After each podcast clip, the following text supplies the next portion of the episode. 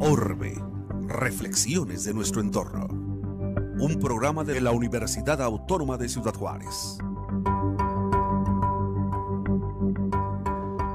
Bienvenidos, bienvenidas, gracias a este espacio de comunicación universitaria a través de UACJ Radio. Mi nombre es Gustavo Cabullo Madrid y estaré durante los próximos minutos con usted. Hoy estamos en su programa Orbe, Reflexiones de nuestro entorno, y nos acompaña el doctor Eli Rafael Pérez, él es profesor e investigador de la UACJ y viene a platicarnos sobre su proyecto de tesis denominado Flujos, Superficie, Atmósfera en zonas áridas y semiáridas. Doctor Eli Rafael Pérez, bienvenido. Muchas gracias por la invitación, por tenerme aquí. Doctor, le abro eh, el micrófono para que nos platique un poco sobre su tesis, pero antes que eso, eh, menciónenos o, compártanos un poquito sobre su experiencia profesional.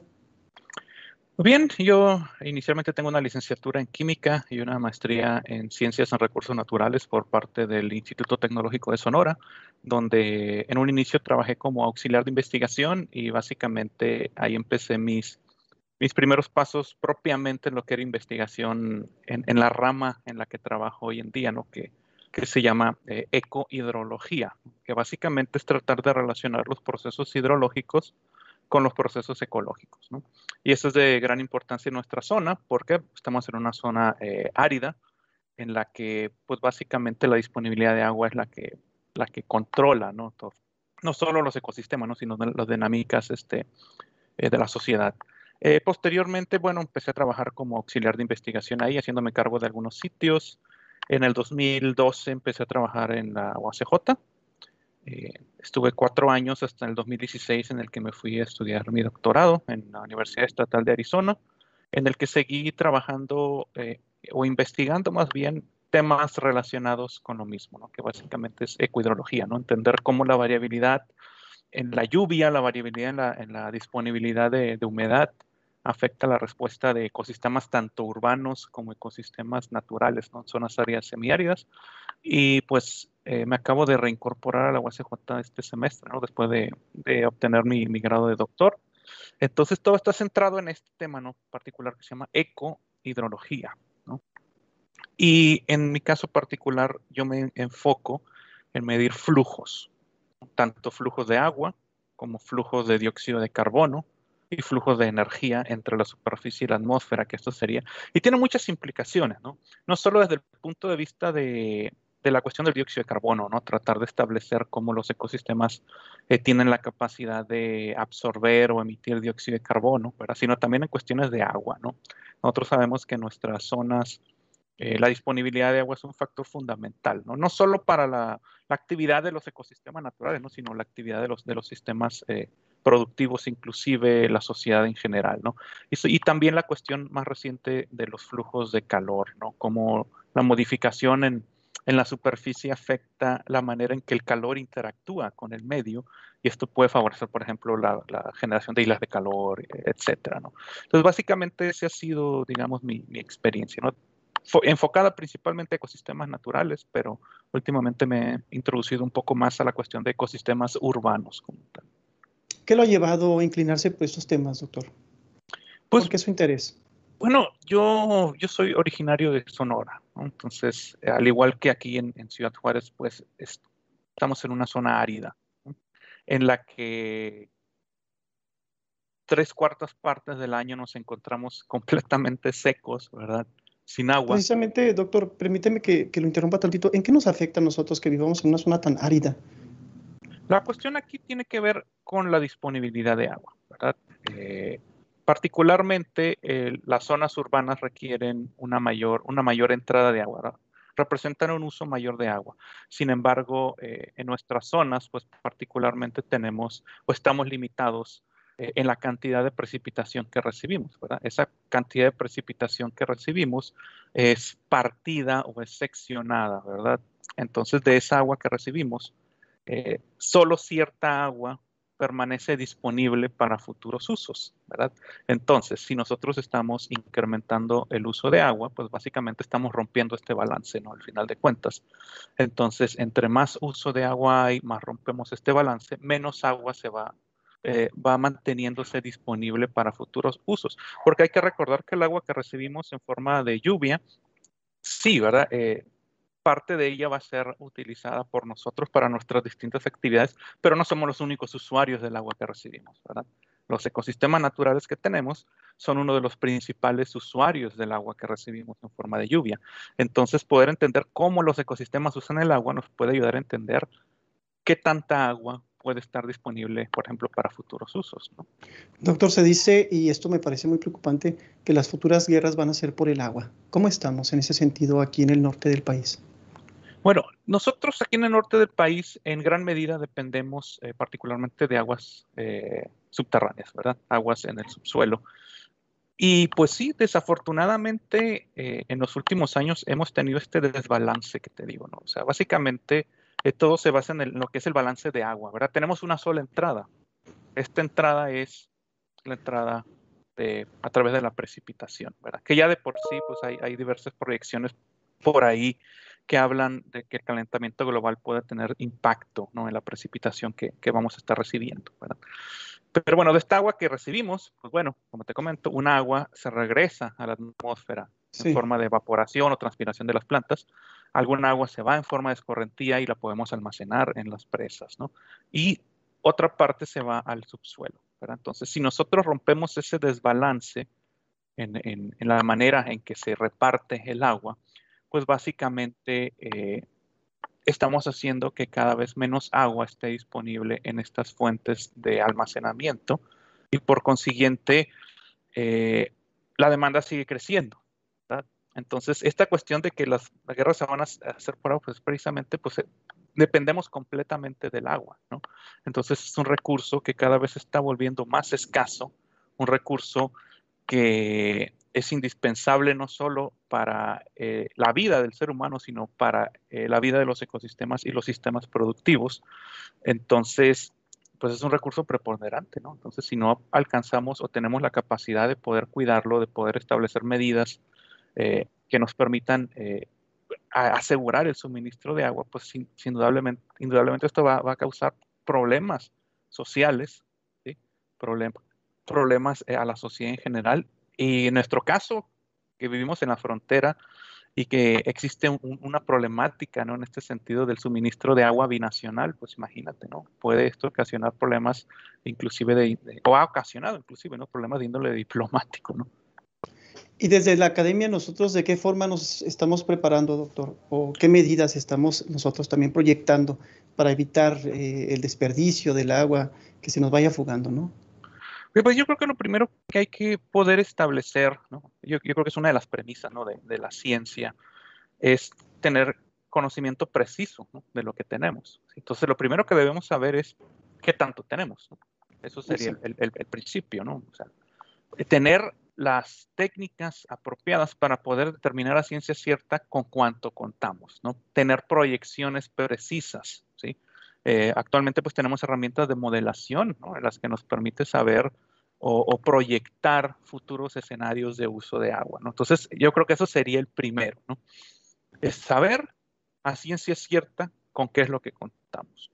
Segundo, establecer proyecciones del rumbo que puede tomar el suministro y el uso de agua.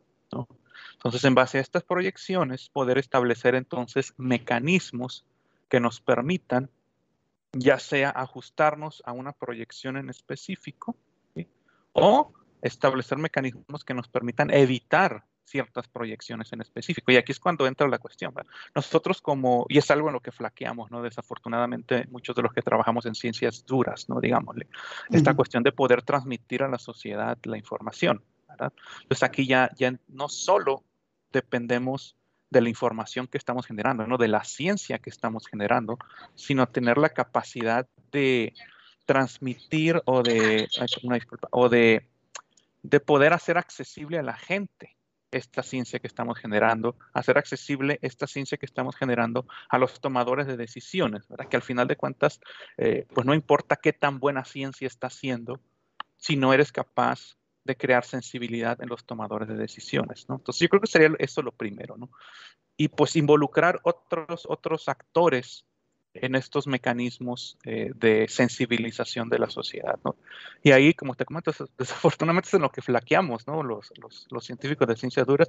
Entonces aquí tendrían que entrar eh, actores de las ciencias sociales, eh, no sé, organizaciones no gubernamentales, etcétera, y crear, crear mecanismos de sensibilización particular. Incluso el gobierno mismo, ¿no? Doctor, vamos a, vamos a una primera pausa, si me lo permite. Eh, amigos, estamos en su programa Orbe, Reflexiones de nuestro entorno. Vamos a una pausa. Después de la pausa, regresamos a Orbe, Reflexiones de nuestro entorno.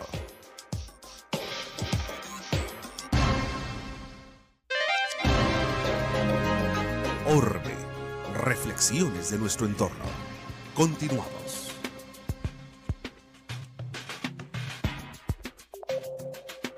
Amigos, gracias por continuar con nosotros. Estamos en su programa Orbe, Reflexiones de nuestro entorno. Hoy nos acompaña el doctor Eli Rafael eh, Pérez. Él es profesor investigador de la UACJ. Él nos platica sobre su proyecto de tesis denominado Flujos, Superficie, Atmósfera en zonas áridas y semiáridas. Doctor, eh, se me quedó una pregunta pendiente. Bueno, eh, yo creo que no, no completaríamos un programa, pero platíquenos sobre el futuro, el futuro próximo del agua aquí en la, en la región. Bien, para poder entender el futuro del lago en nuestra región, eh, pues, tenemos que entender cuáles son las proyecciones ¿no? de lo que va a pasar con la lluvia. Que eso, al final de cuentas, la lluvia pues, es lo que genera la entrada de agua, ¿no? y a partir de ahí eh, podemos generar proyecciones. ¿no? Las, las, proyecciones de los distintos modelos eh, varían, ¿no? sin embargo, estas especifican que nuestra región no va a sufrir cambios tanto en cantidad de agua podríamos estar recibiendo la misma cantidad de agua, ¿verdad? Sin embargo, lo que va a cambiar es cómo cae el agua, ¿no? Es lo mismo que caiga el agua en una tormenta muy intensa a que caiga el agua en una tormenta de baja intensidad, ¿verdad? Una tormenta de baja intensidad, pues favorece la recarga de acuíferos, ¿verdad? Favorece que, se, que el agua se, eh, se almacene en el suelo, Entonces, en ese sentido es, digamos, un, proyecto más, más favorecedor, ¿verdad? ¿Por qué?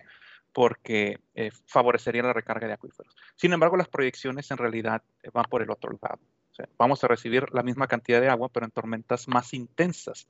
¿Qué va a generar esto? Pues una mayor escorrentía, ¿verdad? Que se genere más, más movimiento lateral de agua, entonces esto desfavorece en realidad la acumulación de agua en el suelo. ¿no? Entonces, si seguimos utilizando o haciendo el mismo uso de agua, pero la cantidad de agua que se está almacenando en el suelo es menor, pues indudablemente vamos a ir eh, abatiendo los niveles de agua almacenada en el subsuelo, que es de la que, de la que dependemos, ¿verdad? Entonces, eh, en general, eh, estas son las proyecciones, ¿no? Lluvias muchísimo más intensas y las lluvias más intensas, pues desafortunadamente eh, desfavorecen la infiltración, digamos, en medios naturales, pero es un área de oportunidad. ¿Por qué? ¿Qué, es lo que sucede enfrente del parque eh, central? Ya ves que crearon estos, estas, estos, digamos, exacto, estas zonas de captación de lluvia, ¿verdad? Entonces nosotros podemos valernos de estas proyecciones y decir, bueno, si vamos a tener lluvias más intensas que van a generar muchísimo más escorrentía, pues nosotros podemos crear mecanismos como pozos de absorción, ¿verdad? Etcétera, para poder eh, favorecer la recarga de acuíferos, porque al final de cuentas es de ahí de donde estamos obteniendo el agua que utilizamos en nuestra zona, ¿no? principalmente agua del subsuelo. Entonces, si bien eh, pueden, pueden haber ciertas proyecciones, nosotros podemos valernos de dichas proyecciones y sacar, sacar cierto tipo de provecho. ¿no? Doctor, precisamente todos estos temas de los que hemos venido hablando lo llevaron a hacer este o a formular este proyecto de tesis que usted denominó flujos, superficie, atmósfera en zonas áridas y semiáridas. Platíquenos sobre esto. Sí, bueno, aquí lo podemos ver desde dos vertientes, ¿no? Uno desde la vertiente del dióxido de carbono, que tiene que ver con esto del calentamiento global y el cambio climático, ¿verdad? Los, los, gases de efecto invernadero. Y el otro tiene que ver precisamente con el agua, ¿no? En el primero, en el caso del dióxido de carbono, eh, uno, uno, de los capítulos de mi tesis estuvo enfocado en, zonas urbanas, ¿no? básicamente tratando de entender cómo la vegetación urbana puede contrarrestar las emisiones de dióxido de carbono. Las ciudades son, eh, son consideradas, eh, digamos, fuentes netas de dióxido de carbono. ¿Qué quiere decir? Que las, las ciudades emiten más dióxido de carbono que el dióxido de carbono que, pueden absorber. ¿no? Sin embargo, el estudio encontró que la vegetación urbana tiene la capacidad de contrarrestar en cierto punto las emisiones de dióxido de carbono urbano. Las, ciudades pues, son muy heterogéneas, ¿no? Tenemos una gran cantidad de parches, ¿no? Pero si tenemos la capacidad de establecer zonas verdes o suficiente vegetación urbana, podríamos tener la capacidad en periodos específicos de poder contrarrestar. Por ejemplo, en este es una nueva investigación que estamos haciendo, ahí en el campus de IT tenemos un, un sitio de monitoreo de flujos, precisamente, en el que hemos encontrado que por lo menos durante el verano, en el que hay menos actividad, por ejemplo, de los estudiantes, etcétera, eh, la vegetación del campus tiene la capacidad de contrarrestar las emisiones de dióxido de carbono. Por supuesto, es una cuestión distinta, ¿no? El campus de IT tiene una cantidad de vegetación mucho mayor al promedio de Ciudad Juárez, ¿no? Y luego tuvimos la, pandemia del COVID, ¿no? En la que la, la actividad eh, de la antropogénica, ¿no? la actividad eh, urbana se disminuyó mucho. ¿verdad? Pero bueno, estaba enfocado básicamente en eso, ¿no? cómo actúan los, los, flujos de dióxido de carbono en, en, en, ambientes urbanos. ¿no? Entonces, ese es el primero. ¿no? ¿Cómo podemos tener la capacidad de contrarrestar las emisiones de dióxido de carbono? Eh, el otro tiene que ver con, la, con el agua, ¿no? Eso particularmente en las zonas naturales gran parte de la recarga de acuíferos pues se da en zonas naturales, ¿verdad? Que es las, las áreas de mayor, de mayor eh, área que tenemos, donde se lleva a cabo eh, la recarga de acuíferos. Eh, pero como te comentaba, ¿no? O sea, la mayor parte del agua que cae en forma de lluvia o se evapora o es usada por las plantas. Entonces, solo un pequeño residual del agua que recibimos se puede ir a la recarga de acuíferos. Entonces, un estudio que hicimos precisamente aquí en, el desierto chihuahuense, pero en las cruces, encontramos que hay capacidad, ¿no? Dependiendo cómo, cómo llueve, ¿no? O sea, porque puede, eh, puede variar la lluvia, ¿no? Dependiendo eh, la manera en que cae la lluvia y la manera en que los ecosistemas usan el agua, se pueden dar estos procesos de recarga de, recarga de acuíferos o almacenamiento de agua en, en, el, en el, suelo particularmente. Y, y, volvemos a lo mismo, no es lo que te comentaba ahorita. Y esto tiene que ver con la variabilidad de lluvia. No es lo mismo que tengamos un año en el que recibamos lluvias de baja intensidad, pero distribuidas durante todo el año, por ejemplo, a que tengamos un verano con lluvias muy, muy intensas. Todo eso genera que el agua o, la manera en que el agua se, distribuye, ¿no? Sea distinto.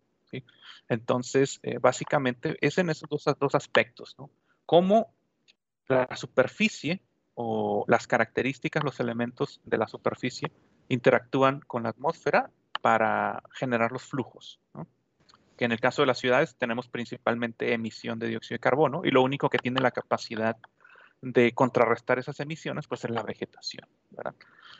y por el otro lado es cómo el agua está siendo transformada por los sistemas naturales por la superficie y, cómo está siendo transformada y cuánta parte de esa agua que estamos recibiendo eh, puede permanecer disponible para temporadas subsecuentes. Básicamente eh, eh, eso es lo que estudié. ¿no? En algunos ecosistemas naturales, eh, por ejemplo, esto fue particularmente en, el área de la zona metropolitana de Phoenix, Arizona. ¿no? Y el otro fue en, ecosistemas naturales del desierto sonorense y del desierto chihuahuense particularmente. Doctor, de pronto estamos viendo aquí en Ciudad Juárez, en algunos camellones, que han puesto árboles y zonas de captación. ¿Usted podría explicarnos esto para que la gente, para el grueso de la población que lo entienda? ¿Cómo, es, cómo sería su funcionamiento? Sí, en particularmente pues tenemos que entender, eh, bueno, una ciudad representa el cambio ¿no? en, la, en la superficie natural, entonces estamos introduciendo materiales que tienen una impermeabilidad mayor, ¿verdad? Entonces estos materiales generan una mayor escorrentía, ¿verdad? Que el agua no se absorba en el suelo y se genere pues estos movimientos de agua, ¿no? Las, básicamente eh, pues no, no sabría cuál sería el, término más apropiado, ¿no? Si es correntía, ¿no? Pero bueno, pues toda esta agua se mueve, ¿no? Entonces, comúnmente, pues, ¿a dónde se va? Pues nos encharca toda la ciudad o se queda estancada, ¿no? Entonces, estos pozos de absorción que se generan en los camellones o como el que está enfrente de, del Parque Central, pues, ¿cuál es su, su, su primer objetivo? Pues sería que todo el agua que se está generando vaya y se capte ahí, ¿verdad? Entonces, en primera instancia, pues estamos generando una zona que está captando el agua y evitando que se acumule en las vialidades, ¿no? Ese sería el primer paso. El segundo, estas zonas o pozos de absorción pues están descubiertos de zonas impermeables, entonces favorecen la infiltración del agua. ¿Por qué? Porque es básicamente pues es suelo desnudo, ¿no? Entonces esto favorece que el agua que ahí se está almacenando se infiltre al subsuelo. Ese es uno de los de los de los de las eh, eh, funciones fundamentales. Y lo otro, en el caso de los camellones, pues que lo que sucede, en lugar de utilizar irrigación, en lugar de utilizar agua que proviene de los sistemas de suministro, eh, estoy utilizando o haciendo uso pues, de esta agua natural que está cayendo, que va y se, se capta ahí, favorece la infiltración, pero aparte favorece eh, básicamente la irrigación de la vegetación urbana. ¿no? Entonces, esos serían los tres puntos. Y bueno, ahí le podemos sumar otro tipo de factores, ¿no? como la cuestión de, de la vegetación urbana, ¿no? que la vegetación urbana tiene muchísimos, muchísimos beneficios, no, no solo la cuestión de, de absorber gases de efecto invernadero, sino que la vegetación tiene la capacidad pues, de, de cierto grado de, bueno, no propiamente enfriamiento, ¿no? pero sí, sí mitigación, digamos, de, de, de la temperatura ¿no? o los flujos de calor. ¿no? Doctor, eh, ¿cuál sería su propuesta o cómo podríamos nosotros ver materializado su proyecto de tesis aquí en la comunidad, en la localidad? Bueno, yo creo que aquí la cuestión eh, fundamental sería poder entender los distintos factores que están contribuyendo a, los flujos de dióxido de carbono en primera instancia, eh, a cómo el medio está modificando los flujos de calor ¿sí? ¿Por qué? Eh, pues básicamente si nosotros sabemos cuáles son los elementos que más contaminan, cuáles son los elementos que nos pueden ayudar a mitigar los gases de efecto invernadero, cuáles elementos del medio favorecen que, que haya más o menos absorción de calor, por ejemplo, pues nosotros podemos aplicar esos conocimientos para planeación urbana. Que bueno, desafortunadamente, eh, pues en México una de las cosas en las que flaqueamos son cuestiones de planeación. Exacto. Pero, pero, si tenemos el conocimiento de cómo los elementos del medio interactúan ¿sí? con los distintos eh, elementos eh, de, de, flujos de, de, dióxido de carbono, agua y calor, nosotros podemos aplicar planeaciones. Nosotros podemos planear y establecer mecanismos para incrementar, por ejemplo, la vegetación urbana y tratar de mitigar los gases de efecto invernadero. A incrementar la eh, vegetación urbana y por lo menos tratar de establecer eh, procesos de, de, mitigación del calor, por ejemplo. Eh, tratar de establecer eh, materiales que favorezcan la mitigación del calor, etc. Entonces, básicamente, eh, lo, lo, que yo es, espero, ¿no? o, digamos, el, el, el objetivo final es tratar de de generar el conocimiento que permita a los tomadores de decisiones llevar una planeación urbana adecuada que nos permita establecer eh, mecanismos para generar una planeación urbana enfocada al bienestar de la persona. Ese sería, digamos, mi, objetivo. Y en el caso de los ecosistemas naturales, ¿no? pues al final de cuentas, eh, la mayor parte de nuestros suministros la recarga de acuíferos, como te lo comento, y gran parte del, de, la manera en que los, en que los sistemas eh, globales actúan, pues está en función de los ecosistemas naturales, ¿no? Entonces, poder conocerlos nos va a ayudar a poder entenderlos y poder cuidarlos, ¿no? Particularmente esos son los dos rubros, ¿no? Que a mí me interesan. Bien, doctor, casi estamos en la recta final de esta entrevista, pero para optimizar los últimos minutos que nos quedan, me gustaría que nos platicara si ¿Qué tanto se involucran los gobiernos, los tomadores de decisiones para proyectos así, para verlos finalmente materializados? Yo creo que aquí una cuestión que, bueno, para empezar, yo, como te comento, yo acabo de, regresar, entonces en, mi caso particular no estoy tan involucrado. Sin embargo, eh, los gobiernos, y, esta, y, y tenemos que sacar ventaja particularmente nosotros aquí en Juárez de esta situación binacional, ¿verdad? Eh, los gobiernos de ambas naciones sí están preocupados en cuestiones que tienen que ver con calidad del aire, ¿verdad? Sí están eh, preocupados por cuestiones que tienen que ver con, con esta cuestión del, del, cuidado del medio ambiente. Sí están preocupados sí existen mecanismos, ¿verdad? Entonces sí hay un nivel de involucramiento por parte de dependencias, tanto mexicanas, eh, particularmente del, gobierno de, municipal, del, estado de Chihuahua también, y, y, del, de, Nuevo México y Texas, ¿verdad? Sí hay un, involucramiento. En el caso de nosotros en el Centro de, eh, de Ciencias Atmosféricas y Tecnologías Verdes de la UACJ, pues sí tenemos apoyo por parte de distintas dependencias de gobierno para llevar a cabo cuestiones de monitoreo de calidad del aire, de monitoreo de la climatología. Entonces sí, sí hay interés, ¿no? Eh, entonces, en ese sentido, te puedo decir que sí, ¿verdad? Sin embargo, aún hay muchas cosas por hacer. Y esto tiene que ver particularmente con encontrar la manera de poder aterrizar las cosas, ¿no? Hacer ciencia, pues sí es muy bonito y todo, pero aquí la cuestión es, poder hacer una ciencia más humana, una ciencia más aplicada y una ciencia que solucione problemas, no solo una ciencia que, que llene anaqueles, sino que solucione problemas. Exacto. ¿Con qué se despide, doctor? Pues no, nada, simplemente eh, agradecerles por esta, esta oportunidad y simplemente, eh, pues, hacer una invitación a la gente que, que se informe Sí que hay, hay bastante información disponible, que la cuestión del, del, bienestar de la sociedad pues es una cosa que depende de todos, ¿verdad? Todos somos actores, sabemos algunos actores pues que nos enfocamos de ciertas cosas, ¿no? Generar el conocimiento, aplicarlo, pero que en realidad eh, para poder solucionar los problemas pues se requiere de la participación, de la participación de todo el mundo. Como plataformas para informarnos, ¿qué nos recomienda, doctor? Pues eh, existen diversas eh, plataformas, eh, por ejemplo, la UACJ tiene diversas eh, plataformas en las que está informando, por ejemplo, está el, Laboratorio de Climatología, te comento lo que está CECATEP, en los que comúnmente estamos informando de las condiciones climáticas, por ejemplo, el pronóstico del tiempo, etcétera.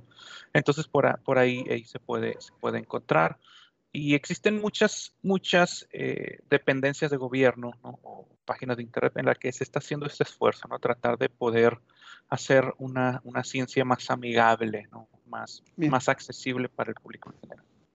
Muchísimas gracias, doctor Eli Rafael Pérez, profesor investigador de la Universidad Autónoma de Ciudad Juárez. Pues amigos, amigas, gracias por habernos acompañado en una emisión, en una emisión más de, comunicación universitaria a través de UACJ Radio. Se despide su amigo Gustavo Cabullo. Muchas gracias, nos vemos en la próxima emisión. Orbe, reflexiones de nuestro entorno. Esta fue una producción de la Dirección General de Comunicación Universitaria de la Universidad Autónoma de Ciudad Juárez.